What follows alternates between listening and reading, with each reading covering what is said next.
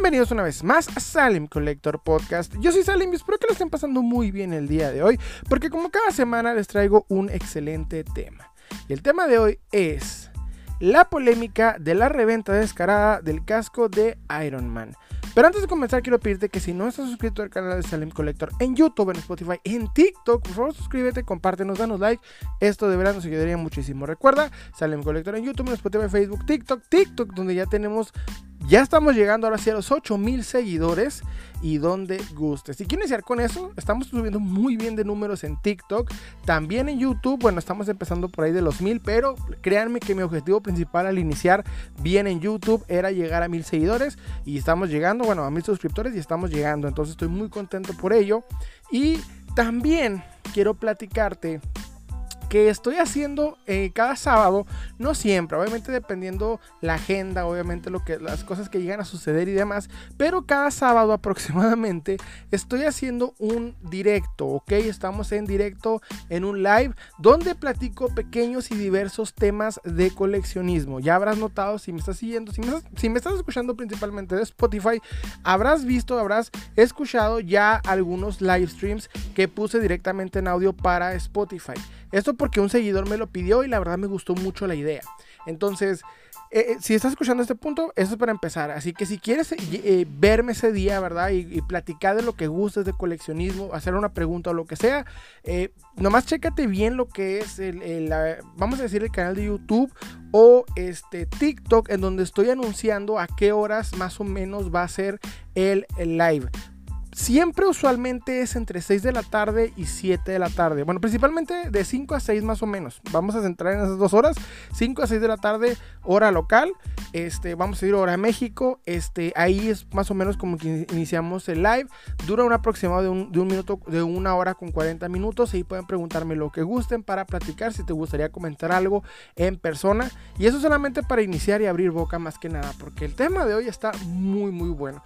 Pero algo, algo también que quiero decir es que lo que hago en estos lives es dar mini temas, mini temas, más que nada noticias, cosas que van pasando. A veces spoileo, como siempre lo he hecho, qué tema viene de podcast, pero este, más que nada son como las pequeñas cositas que no que no son para un podcast ni tampoco para un episodio especial. Son como cositas, bytes, vamos a decir, de información, de coleccionismo, eh, cotorreo, chismes, noticias y demás. Ya saben cómo me gusta hablar de este tipo de cosas.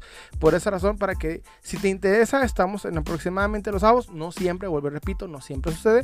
Pero cuando sí, pues ahí estamos por si te gustaría platicar, saludar o lo que sea. Bueno, el tema de hoy está muy bueno y casualmente traje en parte por esto a colación, porque un, este, eh, una escucha, ¿verdad? una, una persona del, del, público me dijo, ¿verdad? Que qué opinaba acerca de la reventa de los cascos de Iron Man. Y ya van varias veces que estoy haciendo el live y me platican una primicia interesante, pero en el momento yo no la conozco, no la había escuchado todavía. Me pasó más que nada con lo que fue unas noticias de McFarlane, lo que había dicho eh, este, con respecto a, a las figuras femeninas y que creaban asesinos en serie, que ya platicamos más o menos al respecto. Y si no, no se preocupen, vamos a platicar del tema. Eh, también me platicaron esto. Y al principio, cuando me dan estas primicias, no sé qué están diciendo. O sea, no, no estaba informado todavía. Pasa, y ya me pasó esta segunda vez que me pasa, que eh, me platican, no estoy, no estoy ubicado qué onda. Y después ya me voy enterando bien del tema.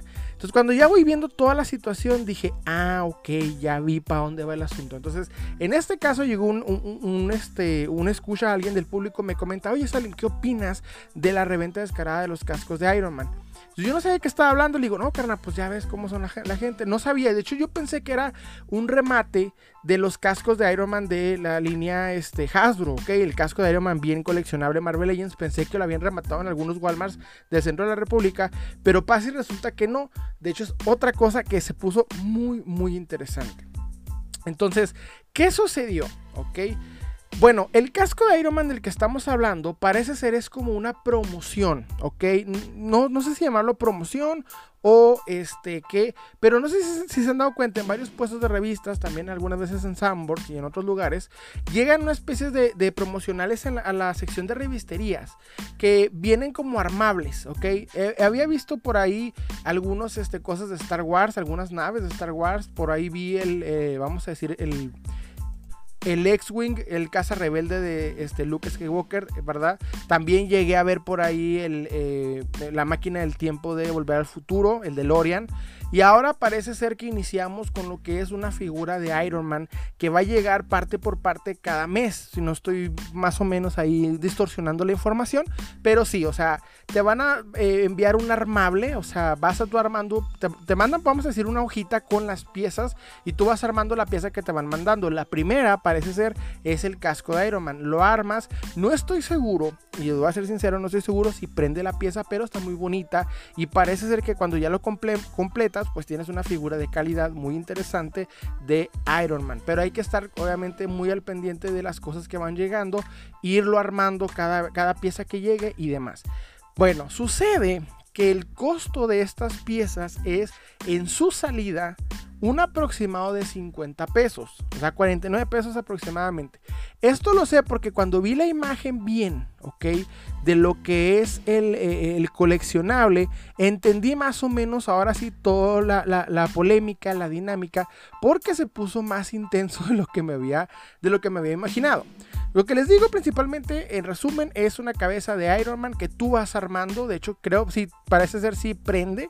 Este, y eh, viene por ahí, es una promocional, no estoy seguro si de una revista o qué onda, pero es un promocional y su costo es de 50 pesos. Entonces sucedió que varios, esto lo vi ya después, este, más que nada scrolleando en Facebook, muchos grupos quejándose de esta situación. Empezaron a aparecer gente que empezó a comprarlos a lo loco y los están vendiendo en algunos casos hasta 500 pesos. O sea, si una pieza de 50 pesos la están vendiendo hasta en 500 pesos con el pretexto de que ya estaba de que ya la armaron o de que se va a cotizar mucho. Entonces, Hubo de todo tipo de, de, cosas. La que la gente empezó a hacer es, es este, fotografiar la, las publicaciones de venta, publicarlas para que no vayan a caer en esta de reventa descarada. Y una de ellas, la que más me llamó la atención, se las voy a leer. ¿Ok? Se las voy a leer porque tiene una descripción que, que abre el tema de una manera deliciosa. Primero principal aparece el vendedor en la publicación y explica Iron Man, casco, fascículo 1, planeta de Agostini. No sé si es la marca bien del, del, vamos del Iron Man. El precio que está pidiendo por la caja armable es de 250 pesos. Hasta aquí no estamos tan descarados, pero sí le está subiendo 200 pesos. Y lo más, lo más loco de esta publicación es que la imagen, la fotografía que le está tomando el producto, que está sin abrir, es que viene una calcamonía en grande con números negros bastante grandes que dicen 49.90 pesos. ¿Ok? O sea, te está diciendo desde el vamos que la pieza es de 50 pesos de su salida. Y aquí la persona ya está pidiendo 250 pesos. Pero ustedes dirán, entonces eso, eso es lo descarado, salen. Pues no, de hecho se pone más interesante. Y lo que más me encantó es la descripción. Y se las leo. Y cito. Ejemplar 1 de la colección para armar Iron Man. Entrego en cualquier estación del metro después de las 3 pm. El muñeco completo va a costar arriba de 40 mil pesos y va a tardar aproximadamente dos años en juntarse. Si te espanta el precio, mejor no mandes mensaje. Solo tengo cuatro ejemplares, ¿ok? Corto, conciso, decidido, el hombre empoderado aquí ya decidió, ya tiene definido su precio, su venta, todo. Y, ok, estamos anonadados con esta información. Miren. Fíjense que hace, hace poquito, podcast que voy a hacer, por cierto, entre, entre paréntesis rápido y cierro paréntesis, este, hace poco hubo una, eh, un video de Adrián Marcelo, ¿ok? Para los que no sepan, es un comediante, conductor, eh, reportero y demás. Esta persona este, fue a lo que fue el mercado de la Y en Monterrey este, y estuvo entrevistando varias personas eh, hablando del coleccionismo. Es en específico un tianguis de, de, vamos a decir, de coleccionables. No voy a entrar en el tema.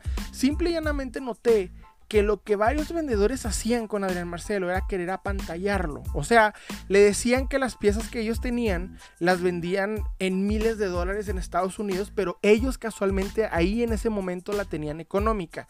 Vemos algo similar en esta publicación. La persona ya está diciendo que la pieza va a costar 40 mil pesos, ¿ok? O sea, ya dice, dice, cuando tú complementes ahora sí completo el Ironman, va a costar 40 mil pesos. Él ya predijo, ya está definido, él ya sabe cómo está el mercado en el futuro. Ya vio, hazte para un lado, majón evidente, este hombre lo tiene todo, todo contemplado. Ahora, ustedes me preguntarán, bueno, Salim, ¿y sí?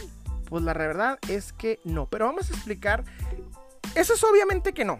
Todo lo que escribió este hombre, tanto la reventa descarada, simplemente es una reventa descarada, ¿ok? Valga la redundancia. Entonces, aquí la cuestión es por qué sucede. Sabemos que esto no es verdad, sabemos que es un, una artimaña de venta cazabobos, básicamente, este, para ver a, ver a ver quién cae. Eso es lo importante de esta publicación. Pero, ¿por qué sucede? ¿Por qué aparecen estas personas haciendo estos, estos negocios trácalas, estas tranzas descaradas que en tu cara te dicen, esta pieza pagué 50 pesos por ella, pero tú me tienes que pagar a mí 250 pesos? Y esto que esta persona no se fue tan recio como los que están pidiendo 500 pesos por la pieza. Ya vi que el promedio anda por ahí de 400, o sea, están pidiendo más de 5 veces su valor. Fíjense esta situación. Entonces, vamos entendiendo qué sucede, por qué sucede esta situación. Miren, en el primer capítulo de este subpodcast, que si ustedes vuelven a escucharlo, el primer capítulo de la primera temporada, les pido perdón porque se escucha como llamada telefónica, porque estamos iniciando, ya saben, les platiqué cómo funciona la reventa y qué hacer con los revendedores. Les dije de manera sencilla, sincera, que este, ellos únicamente son, eh, vamos a decir, Obstáculos dentro del coleccionismo. Su función es ser obstáculos, ¿ok? Nosotros lo único que tenemos que hacer es esquivarlos y buscar las piezas por nuestra propia cuenta y luchar para encontrarlas a su precio regular. Porque estas personas lo único que quieren es un negocio fácil y rápido. Les expliqué cómo funcionaba, de dónde venían los revendedores y si estaba bien querer irlos a cazar con antorchas y básicamente eliminarlos de los grupos, cosa que no se podía. Les dije también, eso es muy importante, que el revendedor existe no porque tú coleccionista le pagues, sino porque gente que no sabe que sí cae en el juego le sigue pagando. La suficiente para empezar a, para que ellos sigan en este negocio, para que sigan haciendo este tipo de fechorías. ¿ok? Tal vez tú como coleccionista digas, bueno, yo soy muy inteligente, a mí no me vas a vender algo que pagaste 50 pesos en 400, en 250, en 500, no. O sea, porque yo soy, bueno, en este caso tú eres inteligente. Pero pasa y resulta que hay personas, hay coleccionistas que están en esto por mera moda, ¿ok? No, saben cómo funciona esto, aparece el, producto, en este caso es un Iron Man, ya sabemos que Iron Man es pues símbolo de venta principal actualmente, obviamente, por el MCU y todo ese tipo de situaciones, y pasa también con el hombre araña y con toda cosa que esté de moda, aparecen esas personas que quieren un producto de él y pues simplemente lo compran en donde sea y como sea sin investigar si están o no pagando un sobreprecio. Tal vez tú no seas de esas personas, pero las hay tantas que esta, esta gente sigue creando este tipo de negocios. Podemos verlos como negocios estúpidos, pero esta gente está aquí por algo, porque les funciona. Solo que algunos, como este tarado, se adentra a ir más, más recio al, buscar al vendedor, a, bueno, a los tontos dentro de grupos coleccionistas. Y por esto sucede que se burlan de ellos, que les toman screenshot, que los exhiben, porque obviamente notas que todo lo que están haciendo es estúpido, el coleccionista lo sabe. Pero no todos estos tipos no les venden a los coleccionistas, les venden a los a la gente que está aquí nomás pues para, para conseguir un monito de Iron Man y punto, para conseguir un monito de Hombre Araña, algo de Batman, etcétera. Para gente que no le importa meterse el coleccionismo, que no le, no le saben y lo único que quieren es un producto fácil, sencillo que te entreguen en cualquier lugar, porque ya fuiste a Walmart y no había, porque pasa y resulta que este sujeto llegó antes que tú, lo está comprando y lo quiere vender. O sea, eso es lo único que sucede. Es un círculo vicioso del cual nosotros como coleccionistas que sabemos no somos parte. Simplemente somos observadores. Nos toca juzgarlos, tal vez reírnos de ellos, cosa que yo personalmente no recomiendo, pero pues a fin de cuentas no, es para nosotros este tipo de ventas, es para bobos, es para gente que nada más, no porque sean bobos no estén metidos en el coleccionismo, sino porque para gente que realmente no le interesa y a opinión personal, si están pagando por piezas que no conocen y que no saben realmente, pues sí entran en la categoría de bobos. No es insultarlos, es simplemente explicar que pues al no estar consciente del gasto que estás haciendo, no ser consciente de, que el dinero que se está perdiendo, ¿verdad? Por un producto que puedes conseguir a un precio mucho más económico yendo a cualquier tiendita de la esquina, a cualquier Sambors, a cualquier Walmart, a cualquier Soriana, pues obviamente este, es una persona que tiene simplemente, como dijo en aquel momento Rosarín, este, un hábito de consumo. Una persona que nada más quiere gastar y ya. No le importa esto, nada más quiere tener algo para estar a la vanguardia.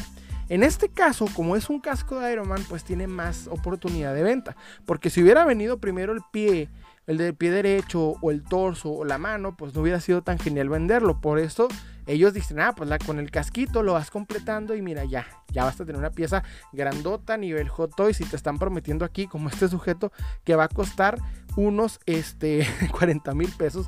Claro que no. Pero, ¿cómo piensa el revendedor?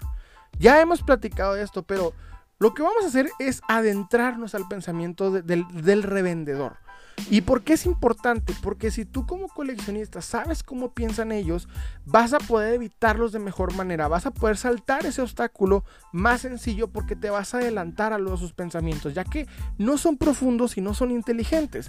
Lo único que quieren es dinero rápido y es lo único con lo que están enfocados. Entonces, vamos a empezar con la principal cosa que hace el revendedor, lo principal que hace en el mercado, el principal daño que llega a hacer es el espejismo. Lo que hace es crear espejismos. Ya lo hemos platicado en ese primer capítulo que les comento, pero vamos a refrescar poquito. El espejismo que crea es que da, da la ilusión que un coleccionable o una figura de acción va a cotizarse y ya se va a vender tan caro que no lo vas a poder comprar a menos que estás, a menos en ese momento que estás ahí con él. O sea, si no le compras la pieza a él, no la vas a volver a conseguir barata. Crea la idea de que la pieza todo el mundo la va a buscar cuando pasa y resulta que no. Lo único que hizo fue comprarla a él y darla a, precio exagerado para ver si pega. O sea, lo único que está creando es un espejismo. La pieza aún no está realmente cotizada en el mercado, él simplemente te dice que sí y te quiere apantallar, pero pues no sabe si es real porque es un espejismo. Muchas veces estos espejismos de venta sí se llegan a concretar porque tanta gente se lo cree que empieza a crear una cotización falsa. Puede llegar a pasar, ojo, y ha pasado, ok, en varias ocasiones con varias piezas pero no siempre resulta y de hecho es rara vez. Entonces, ellos primero agarran las piezas, por ejemplo, llega, no sé, algo a, Walmart, en este caso llega este nuevo, eh, esta nueva promoción de 50 pesos con el casco de Iron Man, ellos le empiezan a comprar todas las que pueden y empiezan a pedir precios exorbitantes para que tú creas que ya están en ese precio y que no la vas a poder conseguir.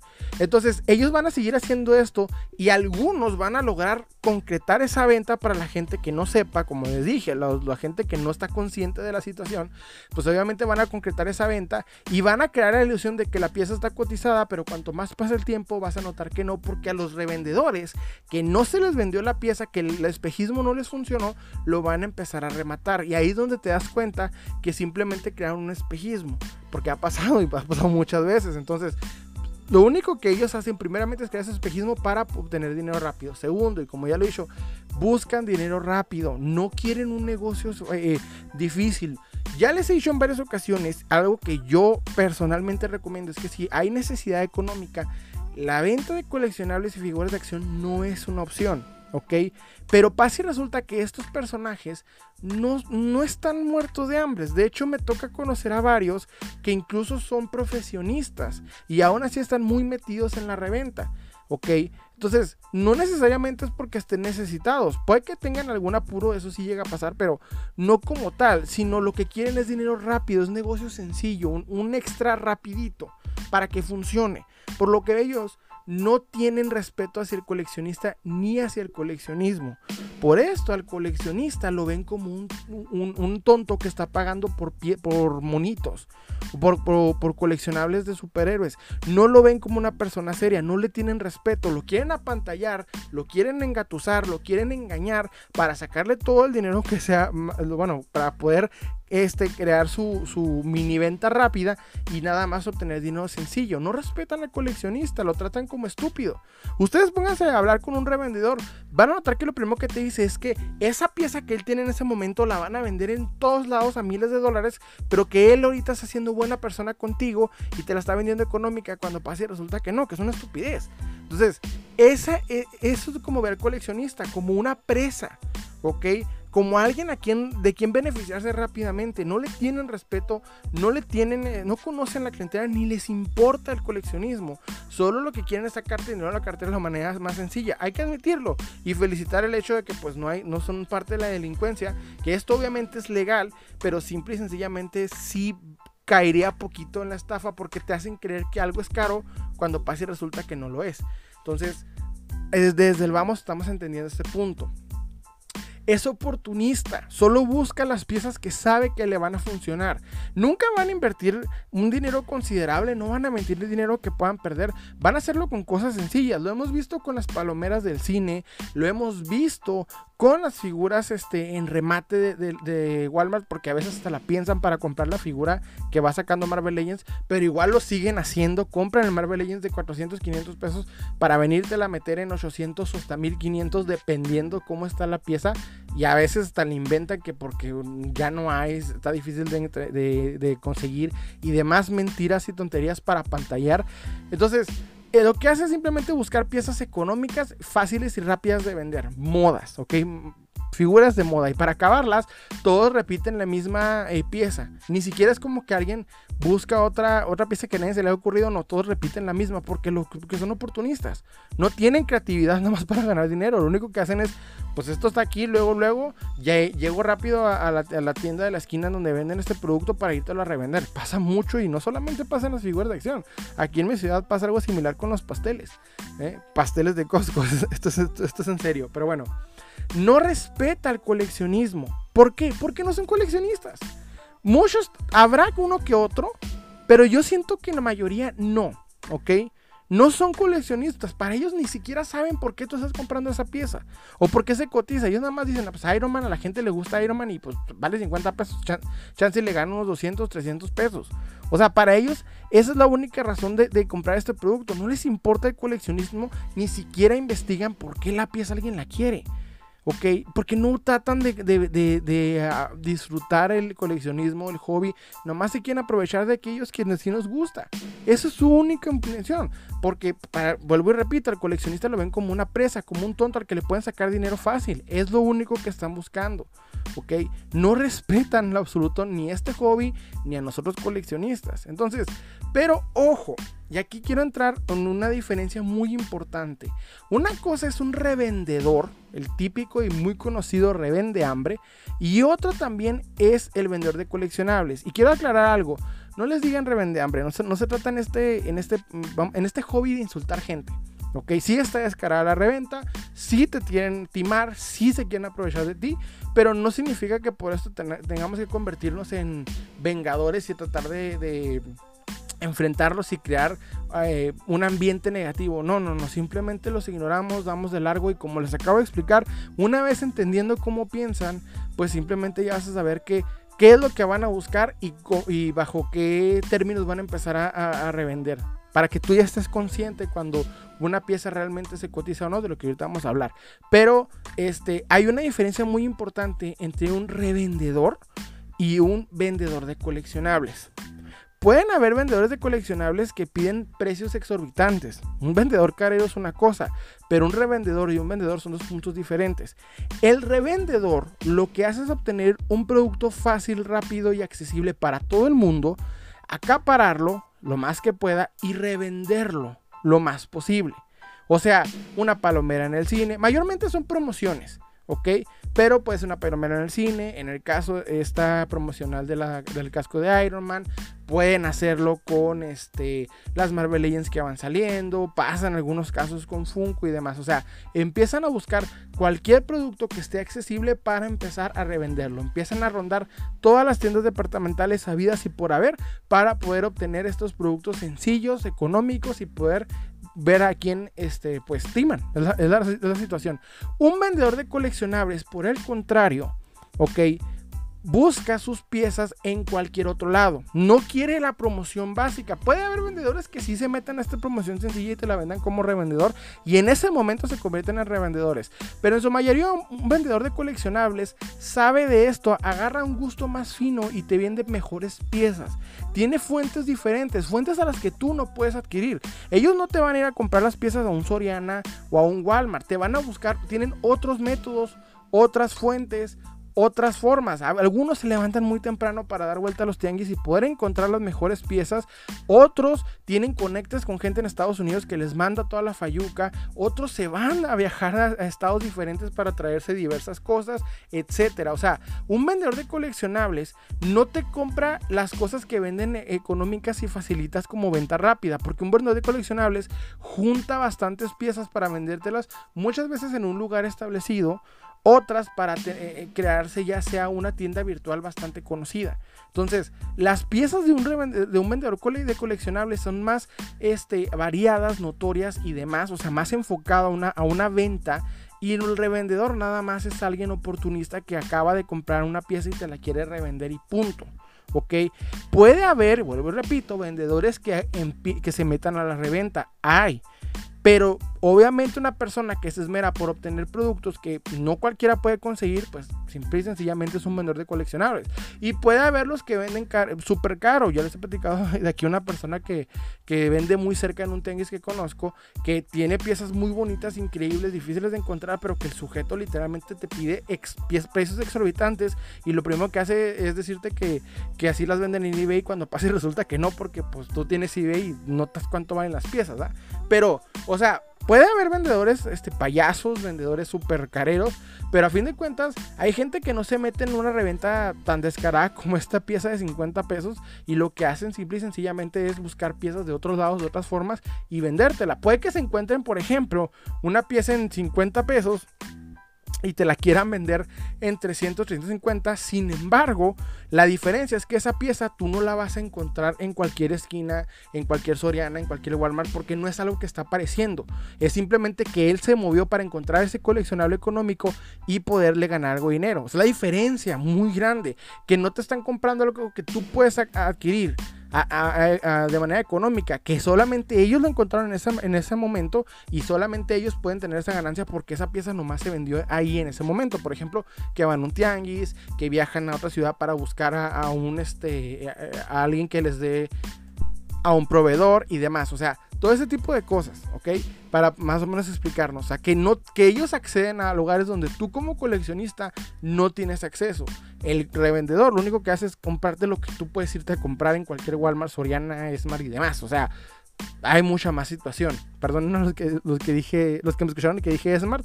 En mi ciudad existe este este supermercado y también parece que está toda zona norte. Por si me estás escuchando de otro país o de centro de la República, es un supermercado. Ahora bien, la, información que necesitas, coleccionista, es cómo saber cuando una pieza realmente se cotiza. Te voy a explicar fácil y sencillo. Yo te recomiendo mucho estar muy muy atento a los grupos de venta y compra de coleccionables, figuras de acción o lo que sea que a ti te guste en Facebook. Estar constantemente scrolleando, estar constantemente observando cómo funciona para saber qué piezas realmente se cotizan. ¿Cómo lo vas a saber? Uno, cuando ves varias personas preguntando por esta pieza.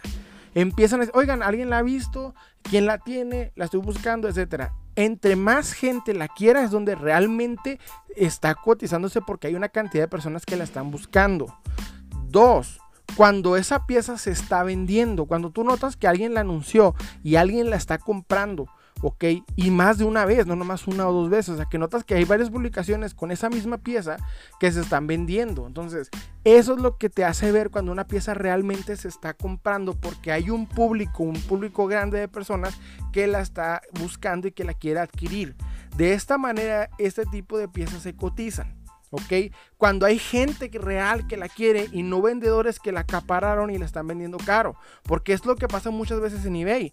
Notas que está la pieza en precios exorbitantes, pero nadie la compra porque nadie la quiere, nada más están ahí y muchos vendedores utilizan esa excusa como de que, ah, mira, en eBay está en tanto, sí, pues está, pero no se ha vendido, ¿sabes cómo? O sea, aquí el punto es que la gente la esté adquiriendo y diga, eso vale para mí lo suficiente y yo la pago. Cuando varias personas, no nomás un, básicamente no nomás un, uno o dos coleccionistas, ¿verdad? Una gaviota no hace verano. Entonces aquí es donde hay que notar que varias personas, ¿verdad? No vas viendo, o sea, los mismos grupos eh, se repiten las publicaciones, aparecen. Cuando tú tienes varios grupos de seguir en, Facebook y los estás scrolleando, vas notando que las piezas vas se están vendiendo. Así notas que realmente una pieza se cotiza. Cuando hay un público real que, que lo está buscando. Ejemplo de esto son las figuras de Sam Raimi de Spider-Man, la figura del Spider-Man retro y las que van a salir de Marvel Legends de Spider-Man. Hay gente que realmente las quiere y las está buscando y las está este, eh, tratando de comprar. La misma, eh, el mismo eh, fandom, el mismo público, el mismo demanda, ¿verdad? Está pidiéndolas y notas que están buscando en, varios grupos. De hecho, por ejemplo, ya hemos platicado de esta situación en varios podcasts. Con la salida de la serie de Moon Knight en, en Disney Plus, varias personas empezaron a buscar la pieza de Marvel Legends de Moon Knight. Hay como dos o tres más o menos. Una la de Toy Biz y dos de Marvel Legends Hasbro. En esas, por ejemplo, la gente empieza a publicarla. Oigan, alguien la tiene, yo la quiero. Y ahí es donde se cotiza. Porque la gente vio la serie y quiere esa pieza. Pero el revendedor lo que hace al crear una ilusión es que ni siquiera la están pidiendo. Nada más se la compró y la está vendiendo muy cara para ver quién cae y haciendo creer que la pieza ya se cotizó cuando pasa y resulta que nadie la está comprando, que nada más se la está vendiendo así para ver quién cae. Esa es la diferencia. Entonces, para saber cuando la pieza se cotiza es cuando mucha gente la está buscando y la está comprando. Lo vas viendo. Ahí es donde notas cómo funcionan las cosas. Ni siquiera tienes que estar eh, eh, buscando imposibles. La misma gente va pidiendo la pieza, la va buscando, la va comprando. Así que concluyamos. Este, concluyamos este tema. Aquí la pregunta es, ¿el sujeto dice la verdad? ¿La pieza cuando, lo, cuando el Iron Man se llega a completar, lo van a pedir en 40 mil pesos? Y la respuesta es no, ¿ok? En el coleccionismo de figuras de acción, y de juguetes, las piezas que valen 40 mil pesos es por situaciones importantes, no porque un periódico te vendió pieza por pieza en 50 pesos. Ok, no, eso no sucede. Si se va a llegar a cotizar, si se ve muy bonita y tiene buenas articulaciones y los detalles están impresionantes, se va a llegar a cotizar, pero jamás estos precios, 40 mil pesos es exorbitante. No es cierto, no es verdad. simplemente crea esta idea para pantallar, para emocionar, para que la gente piensa que lo que él tiene, nadie más lo va a tener no es cierto, es mentira. Entonces, desde el vamos es lo primero que hace. Aquí me encanta una frase que utiliza que es, si te espanta el precio, mejor no mandes mensajes. No, papi, o sea, no es que espante, es que estás mintiendo. Estás mintiendo descaradamente para ver qué tonto cae. ¿ok? No es que espantes a nadie, estás mintiéndole a la gente para poder ganar algo de dinero en vez de, no sé, ganar dinero de una manera más... Eh, decente, con más dignidad que pues, simplemente ver a quién estafas. Porque esto, la verdad, a todas luces es una estafa. Engañas a la gente creyendo que la pieza se va a cotizar cuando pasa y resulta que no. Igual estos vendedores que te dicen que la pieza que ellos tienen en eBay cuesta grandes precios y pasa y resulta que lo que pasa es que si están ahí en grandes precios, pero la pieza está súper completa y la que ellos tienen no tienen, no tienen ni la mitad del brazo. Entonces pasa muchas veces. Por lo que hay que saber cuando se cotizan las piezas, ¿verdad? No lo que te diga el vendedor, sino que tú lo vas viendo, que la gente sí la quiere y que sí está pagando por ella, ¿ok? Como el Spider-Man Retro, la gente sí está pagando precios exorbitantes por ella. Yo no lo recomiendo, pero es lo que está pasando. Muchas veces muchos Legends empiezan a cotizar caro. Yo no lo recomiendo, pero igual no, no puedo evitar que la gente pague esos precios por ella. En este caso, es posible que por cierto hype o por esa misma, este por ese mismo espejismo que creó el revendedor, capaz este casco ya no valga nomás 50 pesos. Y si se empieza a cotizar poquito porque la gente lo esté buscando, pero exorbitante es la palabra al pedir 5 veces lo que, de lo que vale. O sea, lo mucho que le vendas en 70, 100 pesos, pues es una cosa. Pero esta gente está pidiendo 250, eh, 400 y hasta 500 pesos. Entonces es exorbitante esos precios para lo que están vendiendo. Hasta la misma pieza no fue hecha con la intención de valer más. Eso es un punto importante. Por lo que eh, así quiero terminar este tema. Los revendedores lo que buscan es dinero rápido a costa de lo que puedan. Se meten al coleccionismo porque saben que hay forma de, hacerlo. Que con un coleccionable de algo que esté a la moda, la gente va a ir a comprarlo. Por eso están aquí, por esto porque la moda es el momento y es dinero sencillo. Nosotros como coleccionistas tenemos que esquivarlos. No hay que irlos a, cazar, a exhibirlos, a tratar de humillarlos. No, porque la reventa, y lo dije en el primer capítulo y lo vuelvo y repito en este, es una consecuencia del mismo coleccionismo. Porque aunque tú coleccionista seas inteligente a la hora de comprar, pasa y resulta que tres pelados no lo son. Que tres bobos allá afuera que sí van a pagar la reventa, porque estos sujetos hacen lo que hacen porque hay gente que les paga. Aquí el más culpable no es tanto el revendedor, sino es la clientela. Existe ese submercado porque hay clientela que lo está sosteniendo. Porque si no vendieran, no hubieran, este sujeto no hubiera, mira, por ejemplo, te está diciendo que tiene cuatro. El sujeto invirtió 200 pesos. ¿Tú crees que esos 200 pesos los invirtió así porque sí? No, porque sabe que les va a ganar. Y lo ha hecho con anterioridad. Porque si el sujeto no vendiese esas piezas, estaría desesperado y te aseguro que no volvería a invertir en una otra. Pero lo va a volver a hacer porque hay gente que lo está pagando. Esos son los, los principales culpables. Y no podemos ir, que muchos sí lo han intentado, ¿verdad? Que eleccionistas que han querido insultar a esa clientela, a pantallarle y demás. No, no se puede. O sea, ellos van a seguir existiendo. Son parte del mismo coleccionista, del mismo coleccionismo aunque no nos guste. Por lo que nos queda les vuelvo y repito, lo único que nos queda es esquivarlo, saber cuándo nos quieren eh, dar gato por liebre. Es lo único que nos queda, estar bien informados dentro del coleccionismo para que ninguno de estos pues este obstáculos nos vengan a fregar. Esto es lo único que les recomiendo es estén preparados, aprendan cuando las piezas se cotizan, como ya les dije, aprendan cómo piensa un revendedor y ustedes sépanse qué piezas se van a empezar a cotizar, porque si es económica y fácil de, adquirir y la gente le va a dar poquita de emoción, aparece el revendedor luego luego como como piraña a comerse lo que pueda. Entonces, hay que estar truchas. En fin, eso fue todo por mi parte. Espero que les haya gustado. Los invito a like suscribirse. Recuerden que estamos subiendo podcast los viernes, video reviews y lo que se nos ocurra entre el sábado y el domingo. Les habla Osali y les deseo un excelente